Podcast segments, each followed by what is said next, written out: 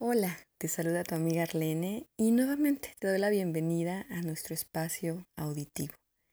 El día de hoy te estaré hablando acerca del yin y el yang sexual. Sí, como las diferencias entre hombre y mujer se asemejan a dos fuerzas opuestas pero complementarias y que son esenciales en el universo. Acompáñame y te lo explico.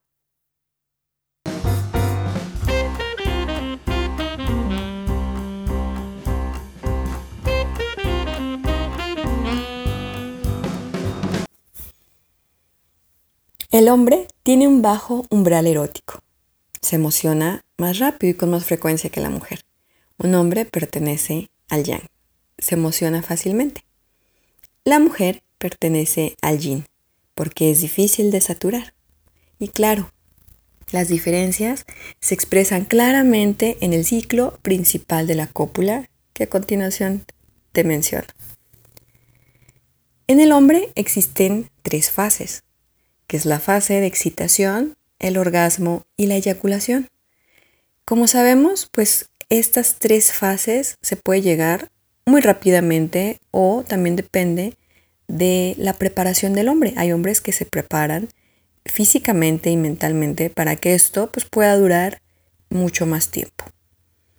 Pero como ya dijimos, el hombre pertenece al yang se emociona rápidamente. Así que eh, la excitación pues, puede ir o variar de segundos, ¿no? En lo que llega de la excitación al orgasmo y la eyaculación también pueden transcurrir escasos minutos. Sin embargo, las fases con la mujer son diferentes. ¿Cuál es la variación? Bueno, en la mujer también existe la fase de excitación, pero aquí se agrega otra más, que es la fase de meseta. Después viene el orgasmo y la eyaculación, al igual que el hombre. Entonces, ¿qué significa esto? Que la fase de excitación y meseta le puede llevar más segundos o minutos a una mujer. Ahí está la diferencia entre hombre y mujer. La fase de excitación y la fase de meseta en la mujer. ¿Qué significa esto? Hay que entender algo. ¿Qué es lo que pasa en esta primera fase de las mujeres? Pues bueno, durante esta fase inicial, la mujer, ¿qué es lo que pasa en ella? Se distiende el área genital, se hinchan los labios mayores, menores y vagina para dar paso a la fase de contracción. Durante este periodo de dilatación, usted caballero puede realizar estimulación manual antes de irse directo a la penetración. Así estarán un poco empatados en disposición fisiológica y podrán experimentar el orgasmo al unísono.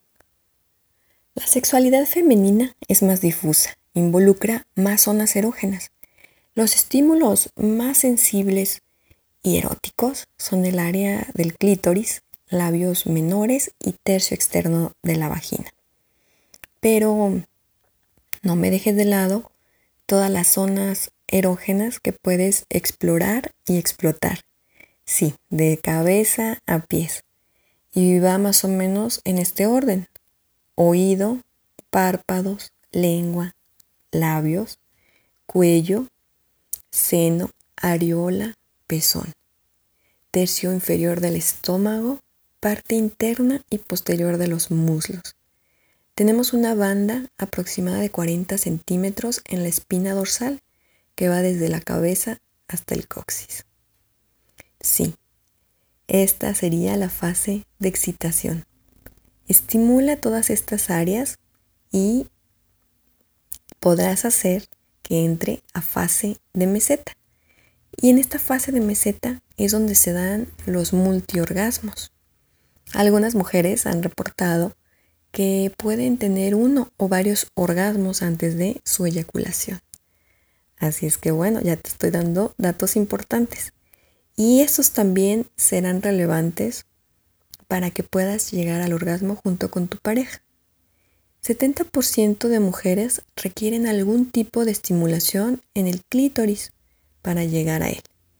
Un 20% dice haber obtenido un orgasmo solo por besos y una cifra similar haciendo ejercicio. Ojo con lo siguiente.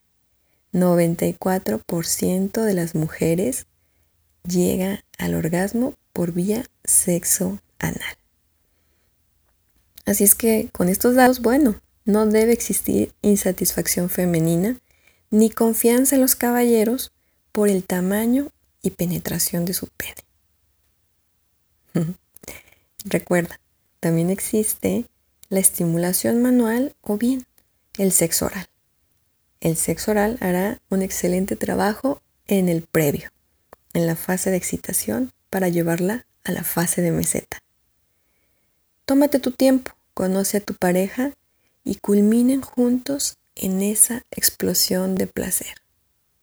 Espero te haya gustado este podcast y te espero en la siguiente entrega.